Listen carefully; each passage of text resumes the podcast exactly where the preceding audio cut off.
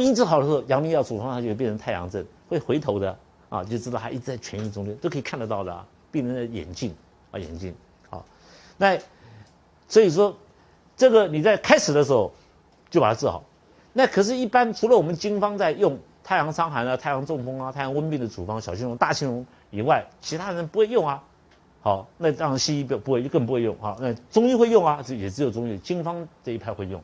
那只有经方在病邪出浅的时候，一剂就把它去掉。好，那温病派不是这样想啊？温病派是温邪上受。哦，那个首先干到肺嘛，好是是肺，好，那他开有那种什么那个犀角啊、地黄啊，这种你寒凉的药一吃下去以后，你如果没有发表，里面？里面你越寒凉的药越用的时候，并且往深的深越往深的地方走，啊，等到是病进入逆传心包哦，它实际上逆病会逆传心包，是因为你用的寒凉的药，寒凉的药把病逼到心包去，本来不在那边的嘛，被你搞进去的。哦，这是温病的。好，以后我们找个时间，我我分析给你看，你就知道多多多烂了。好，那经方才有办法在这个阶段速攻。哦，当你在病邪初期的速攻的时候，你开处方，你就跟病人说一副，你不要买多，买多，你第一副一副药的第二晚的可能都不用，你买那么多三副干嘛？哦，这买了三副就是很很大的医生。好，好，我有个外号在那边，就是他们叫我一铁，名一铁。好，一铁。好，美美国人叫我名一铁，很好玩啊。那是 one dose starter 好，然后第二个呢，中者好，受病较久，邪气渐深，正气渐弱，好要扶正和攻两个并用啊并用，好，如果病到末的时候，病已经很久了，邪气清零，正气消散的时候，要先扶正气，好扶正气。那张仲景在扶正气的时候，病很深的时候。张仲景也不会用一些滋阴的药啊，很那个那个强补的药，也不过是用最重的时候，他用了人参啊。一般最粗浅的时候，他扶正气的话，用一些甘草、大枣、哦生姜，好，然后再再中者的话，他又加了同样是甘草、大枣，他又加了白芍、芍药进去滋阴的药，然后再重的话，人参就结束了。张仲景是这样，好，经经方就是这样子，好，所以说为什么是这样子，就是张仲景有个观念，就是我刚刚告诉你的。把你的病治好了，然后你去吃食物，吃了食物以后产生了营养，自己身体吸收了，然后恢复起来，这才是真正的痊愈的定义。病可以治了，呃，方法要这样子才对，好，而不能说啊，食物你吃不下没有关系，要多种维他命给你吃，你懂不懂我意思？所以经方的观念是这样子：当你没有病的时候，你要吃食物；当你有病的时候，你要吃更好的食物，你知道？那现在人的观念已经被误导了。身体健康的时候吃食物，生病的时候吃药，你就完蛋了。生病的时候更应该吃更多的食物才对啊，怎么会吃药呢？你知道我意思吧？所以人还会短命。好，吃药要吃，但是吃药是要把身体调理过来，啊，好，能够自己能够恢复。所以当你生病的时候，要选择更好的食物才是对的。好，所以诸位呢，应该花钱买很好的食物，好，自己家回家做最好，路边少吃。我常常看到很多病人肠胃有问题，都是吃路边的。好，常常每次吃路边，家里面都不做菜，因为做饭麻烦嘛。啊，你要花很多钱买买了一大堆食物，然后做两个人的菜不好做。如果一家八口很好做，两口不好做啊，就不做了。啊，所以说还是要做一点啊，还是要做一点。那未婚已婚都没有关系，我希望大大家好，男的女的都都能够烧一手好菜啊，然后研究菜，这才是对的，而不是研究药。好，对啊。现在大家就要我家是美国最新的善存，你看这个里面还没有，还没进口，我就已经拿到了。这个这个，好，这是要花钱，好找人家把你干掉，好想不开，好，好，我们现在开始介绍太阳病中篇，好，第四十七个条变，太阳病。病在表啊，好太太阳外症未解，脉浮弱者当以汗解。桂枝汤，所以这个一直在讲这个桂枝汤为什么？就是不单单是这个你刚开始之后得到病，只要是你没有吃桂枝汤，结果呢，病人得了一段时间以后，还太阳症还是中风，太阳中风的症还在的时候，还是适合桂枝汤，哦，所以都是以汗发汗的。来治疗治病，好，都这个意这个意思在这边。那第四十八条呢？这个太阳病下肢为传者，表未解故也。好，那桂枝加厚补杏仁汤。好，诸位读过厚补杏仁汤呢？好，这个这个喘跟咳嗽，好，这个很接近，我们的治法一样。桂枝汤会加到后补杏仁，这个主要的症状用的时机就是本身有桂枝汤症，哎，还是有带有咳嗽，所以有的人感冒啦来找你了，哦，我我这个就肌肉酸痛啊，有点发烧，呃，咳嗽，好，那你看看他是，一看，哎，脉是浮的，但是不是很紧，对不对？有点汗，知道他是桂枝汤症，可是前面桂枝汤症好像都没有讲到病人有咳嗽或喘嘛，对不对？好，现在病人是桂枝汤症，带有咳嗽或带一点喘。就在桂枝汤里面加了厚补杏仁就可以了，啊，桂枝厚补杏仁。那这个厚补跟厚补跟那个白术很很有点完全不一样哈，两个都能够去去湿，但是这个白术呢跟去湿跟厚朴好的差异在哪里？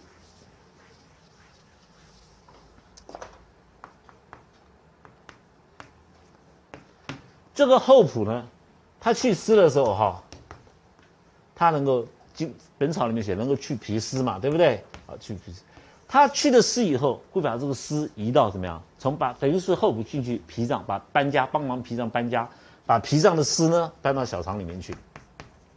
好，所以不管小承气、大承气，我们用了后补的时候，可以让小肠能够增润津液。小肠能够增润津液，因为后补的去湿，去湿就把脾脏的湿移进来。白术呢就不是，白术也是去湿。但是去全身关节啦、肌肉里面的湿，中焦的湿它也去，所以白术用的时候用到茯苓，哦，你如果白术处方白术的时候，你不用茯苓的时候，湿不会完全去掉，啊，不会完全去掉。那白术加上茯苓，湿会从小便解掉，好，这是它的目的。所以我们当我们处方会用到白术加上茯苓的时候，就是希望这个湿从小便排掉。那如果说，刚我刚刚前面介绍了白术跟泡附子用在一起了，干嘛？白白术去湿，那泡附子把它推到表面上去，而不是从利利尿解掉。因为你脓疡，不管是乳房的硬块，或者是你的那个肌肉骨边的骨头里面的化化脓、化发炎，或者好，我们用泡附子把它推到表面上来。好，呃，白术去去湿是这个目的。好，跟白术跟茯苓碰在一起，这个目的是不太一样的。好，我们要把它区分一下。好，那这个。桂枝汤加厚补，杏仁好，那这个杏仁呢，能够止咳，好，这个祛痰，对不对？好，能够增润肺里面的津液，啊，能够肺里面的津液，好，所以攻下表胃解，为什么讲攻下？我就刚刚讲能够好脾湿的关系，因为有脾湿在里面，哈，你一攻下以后，这个小肠肠子里面太干燥了，好，我们就加点厚补下去，把脾脏的湿呢再补一下，在小肠里面补它一下。好，移一下。那这个杏仁呢？好，差不多是四钱五钱都没有关系。好，也是你看七碗煮成三碗，对不对？然后一次吃一碗。好，复取为汗。解表的时候，我们用表剂啊，用发表的药的时候，一定要为为湿汗啊，感觉到有汗，湿哒哒的，但是摸摸又没有汗，就湿黏黏的这种最。好。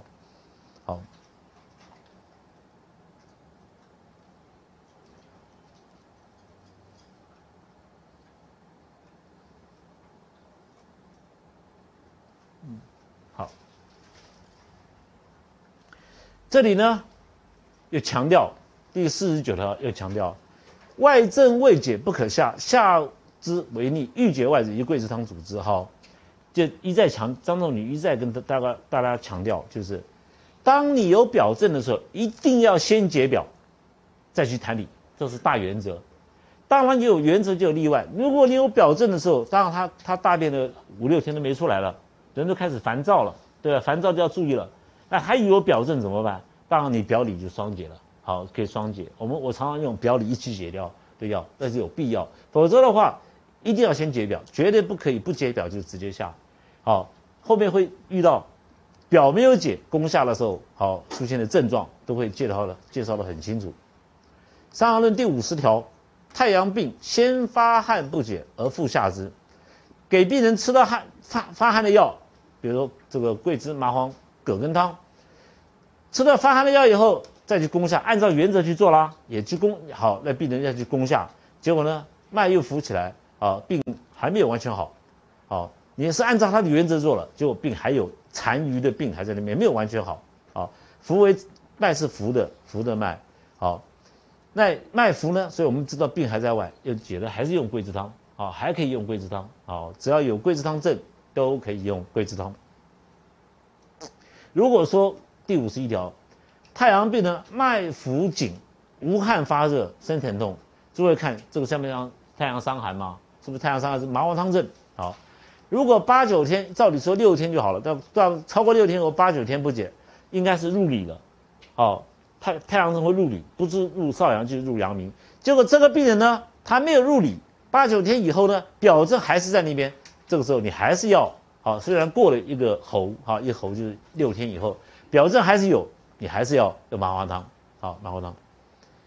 好，如果说吃了麻黄汤以后，好唯除其人发烦，就一点点汗而已，只流了一点点还没有大汗出来，病人还烦躁，这个时候眼睛哦头昏昏眩，好。严重的会有尿，就是流鼻血出来，好尿来解。所以为什么会这样子？阳气重也，阳气的关系，这个人本人哈，这这种现象常常出发发生在小孩子的身上。小孩子啊，纯阳之体，小孩子不是好动吗？好得得了麻黄汤症了，一看哇，太阳伤寒，一开了麻黄汤给他，吃完以后呢，他流一点点汗，同时呢，哦流鼻血出来，大部分我们看到都在十四岁，十四岁以下。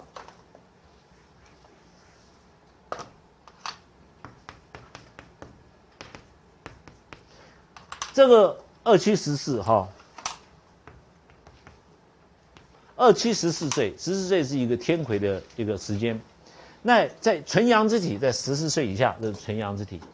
那我们处方麻黄汤出现的时候，有时候它不是汗得汗，照张翰论就得汗嘛。麻黄汤张仲女说，你如果这个麻黄那个得汗汗剂吃了以后，病人流一点汗，后面呢是烦躁，然后烦躁完以后流鼻血出来，这还是。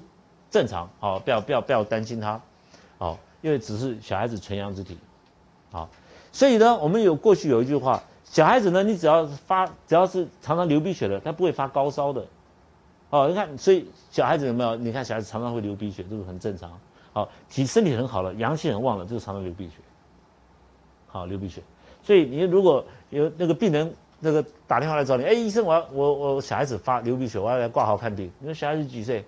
三岁，不要挂了，电话得给他挂掉。好，这是好医生呐。不好意思来，呃，钱来了嘛，对吧？好，这这个这个我们就这，你从这里可以知道这个这个人体的状况很奥妙。好，所以说人体的抵抗力也很强。好，人是一个圆圆的一个圆形的啊，圆形的，像太极图一样。好，一定是圆的走，不会一直线通到底。身体也是这样子。好，就小朋友在十四岁以后。流鼻血的现象就少了，好，因为我们人开始长了，开始慢慢年纪大了，好，开始到青年壮年，啊，到了老年，老年的时候更流不出来了，啊，流不出来了。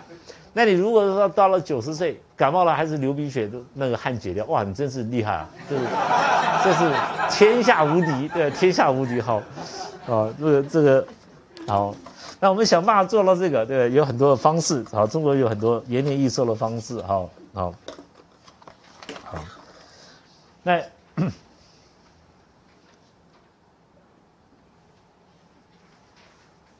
好，你看太阳病，脉浮紧发热身无汗，老子不是麻黄汤吗？如果说流鼻血者，郁，好自己流鼻血，所以流鼻血是正常，好，那不要把它当病在治。但是如果三四十岁的人没事，也没有也没有脉浮紧的发热身无汗。那边流鼻血，你要去治他喽，哦，要看看到底里面是不是什么病了？怎么流鼻血流那么多？啊，流那么多，好，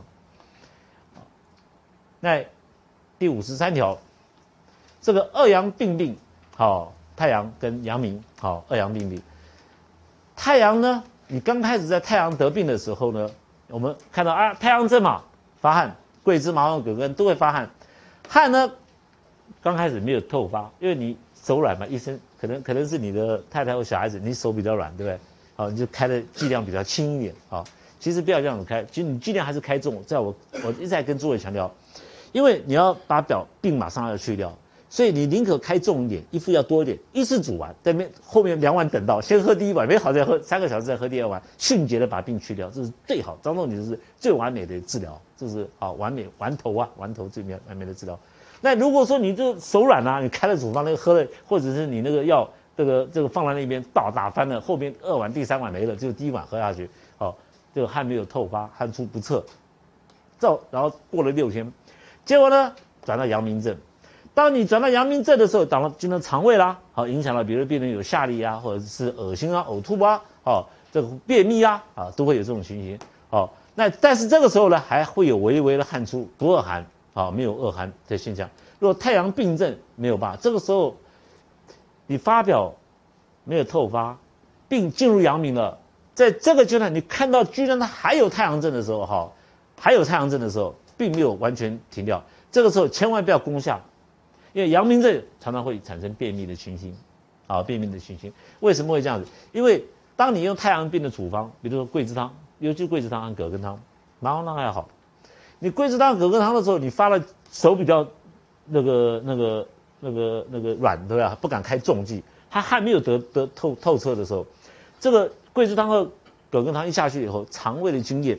瞬间就跑到皮肤表面上，本来是要发汗出去的，对不对？就就跑到皮肤表面上，没有发一点都没有透发，可是你肠胃里面的津液就没了，肠胃的津液干掉以后呢，结果那个便秘，大便不出来，大便排不出来的时候，这个时候你不可以下哦，再下的话一下，因为你还有表症在那边，所以讲到这个地方的张仲景的意思就是说，只要病人有表症在那边，你就不可以攻下，就是怕表邪下陷，啊，表邪下陷当然。我们张仲景很好玩，经方在救逆的时候是越简单，处方有时候一两味药，好，我们后面有很多的救逆的药，但你不，你违反了伤寒论的原则，表证还有，结果你把它攻下，好，那要怎么样应变？在你这里呢，就是告诉你，不可下，一定要照依照这个原则，啊，不然的话，表邪还有的话会下陷，下陷到身体里面去，那看可能下陷到肺里面去了，可能下陷到三焦淋巴系统里面去了，都不一定，好。所以下肢会有逆症的现象产生，这样子我们可以小小的发汗一下。假设，哦，面色圆圆正赤者，阳气浮郁在表，当解之熏之，哈，因为他你已经发过一次汗了，对不对？你不第二次的时候，你不要再发那么那么多了，哈。那时候我们也可以用，比如说这个，呃，蒸汽浴啊，哦，或者是古人啊什么蒸汽浴，对不对？那现在还有那个那个 SPA 什么，那古人的话，你可能就在炕旁边靠近点，火来熏一下，烤一下，对不对？好，让它。好，那过去煮一些草药，好甘草啊，或者煮一些这个辛夷呀，好或者这些菖蒲啊，好艾草啊，好是煮煮的汤很那个热气很多，就站在旁边嘛，让它熏好熏了的流一点汗就可以了，好小小发汗就好了，不用大发汗，好因为你前面发过了嘛，哦那你又没有发透，嗯找了麻烦，所以说要就给它透发透一点，好不要不要留一点小尾巴在里面熏，那么很麻烦的，好好若发汗不彻。不足言阳气浮于好那个不得月，当汗不汗，其人烦躁不知痛处。有的时候在，好在腹，有的时候在跑来跑去，在四肢上面，好这种人，好又暗之又不可得，就已经在移转了。好但作哎好，他以汗出不测，故为什么会这样子？好这个辩证很多，你看很多这个病跑来跑去啊，啊有时候跑到东跑到四肢上面，有时候痛跑了，然后你问他痛在哪边，你压他他是没有，又跑到那边去。好，这种就是汗出不没有透彻，好，你再给他发汗就会好，好，那为我们如何知道呢？他汗没有透发，好，这里，因为脉色，好，色脉就是脉比较细比较微，就是色脉，好，色比较色脉，好，那这个条件就是告诉诸位，既然你要用发表的药，一剂就让它发透，好，但是发透又不能发太过，那你老老是发发太过，你旁边准备一些温粉嘛。哦，那其实不会发太过的哦，你喝一碗下去应该不会发的，除非你你那个是喝到第二碗、第三碗的时候，第二碗已经发汗了，就你还是给他喝第三碗下去，才会有这种现象。好，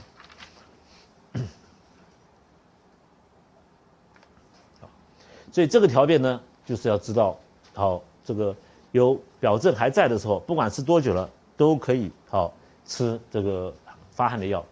那有的时候我们过去的经方。军方家，哦，比如说，他从在四川呢，他住在这个重庆呢，对不对？在重庆的时候得到伤寒，因为山区嘛，山城嘛，哈，很冷，得到伤寒。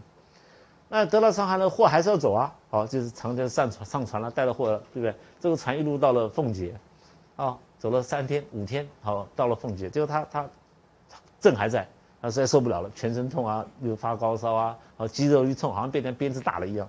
好，就上了在凤姐找了医生，医生经方在一看，好，麻黄汤下去，吃下去啊，他他要赶要做生意啊，对不对？又坐了船继续走。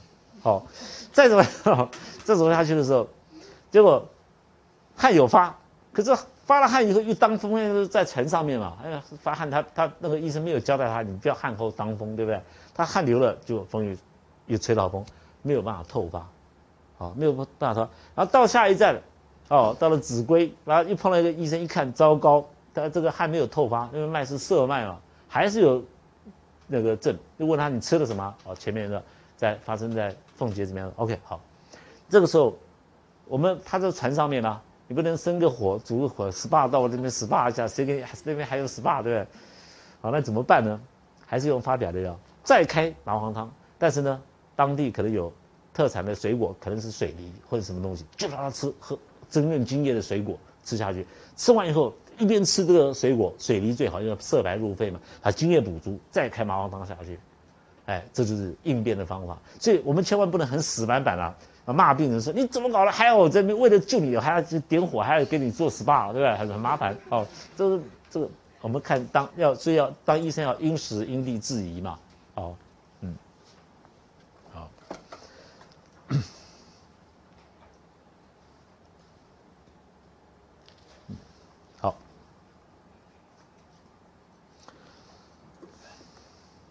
第。五十四条，脉浮数者，当汗出而愈。若下之，如果你没有吃开发表的药，开了攻下的药，好，我们汗出下肢伤寒的这样的三法啊，造成身重心有动悸者，这时候不可发汗了，好，要等它当自汗出而解。为什么会这样子？好，这种现象的产生呢？好，这个原因是什么？就是本身他素虚，本身呢他就不是很强壮的人。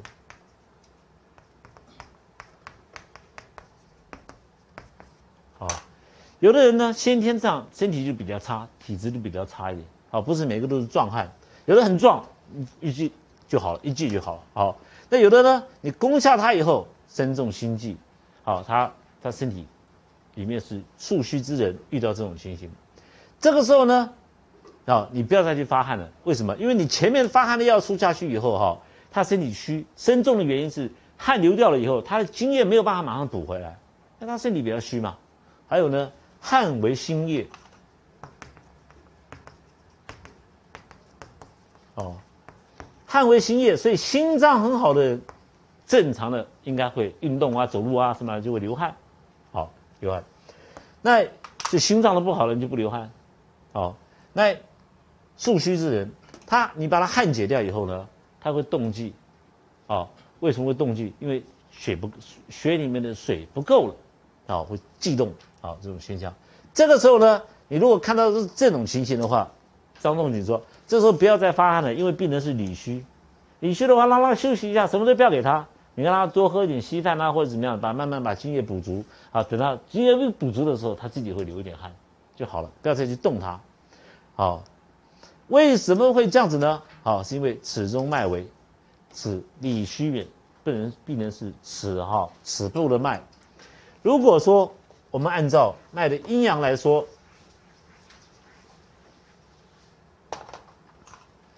寸为阳。此为阴，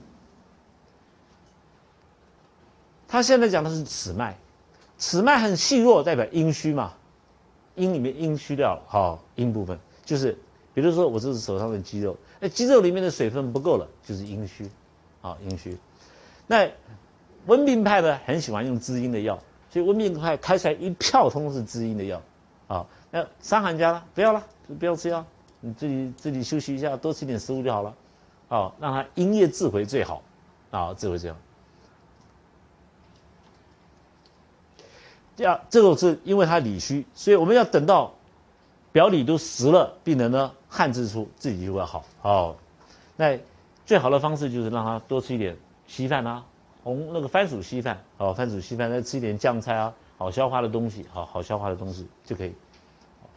那你可以吃点葱，好葱是能够发汗的，好发那个生姜啊什么都可以啊。第五十五条，脉浮紧者，好法当应该是你摸到他的轻轻的摸，哇，那脉怎么摸到皮肤上就摸到脉那么强硬，好，一当生疼痛，这个时候呢应该用汗解，就是开麻黄汤给他。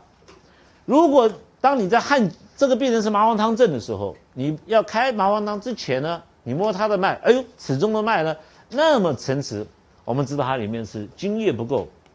当也这个条件就是说，当你要开发汗的药的时候，就会遇到病人呢没有条件，没有资格开，啊，里面有没有津津液不够啊？好，你你不可以给他开发汗的药，好，为什么？因为他营气不足，血少故也，好，血不够，伤寒还有中风。如果我们就营卫来解释，哈，这里一个观念要有。中风呢？因为它伤到胃，哦，因为中风伤到中风，太阳症太阳症就是中风伤到胃，伤寒呢，它伤到营卫都伤，好，所以我们用营卫来解释，按照《黄帝内经》的话，胃是气血，营是血，好。所以中风呢是伤到只伤到胃，伤寒呢会麻黄汤伤到营卫都伤，营卫都伤，并不是说只伤营啊，营卫都伤。所以张经方里面的麻黄汤里面会有麻黄跟桂枝，哦，就是这个原因。好，我们今天上到这里休息哈，这个我们明天再继续下去。上堂课呢，我们介绍到第五十四条，一般来说，我们摸到病人有出现脉是浮，代表病在表。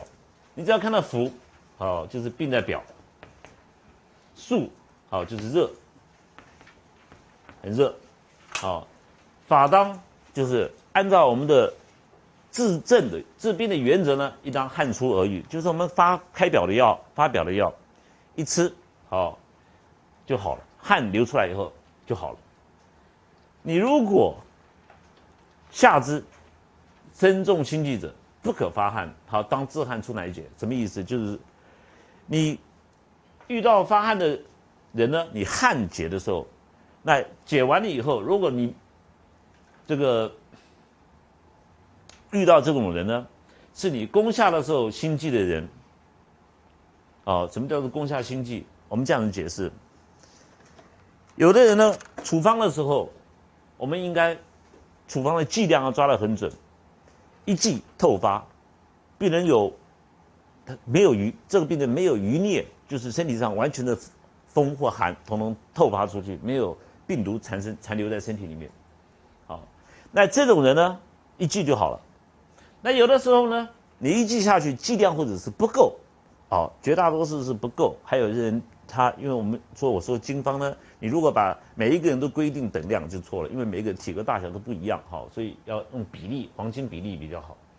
那你如果说你流流了汗了以后，你表表症还在，没有完全去掉，你一攻下的时候，攻下了以后，并且会下陷，好，比如身重心悸者不可发汗，这种这种状况就是说，它并没有坏事，好，因为后面我我们还没介绍到，所以我我这里稍微稍微跟诸位提醒一下。张仲景的意思就是，当你该发表的时候，你发表不够，或者是你没有发表，你误下攻下了以后，风邪下陷下去以后，哈，会产生结胸，那种症状很很凶悍，好，心下痞闷，用的很强，就是不能睡觉，不能躺平，咳嗽啊，肺里面有积水，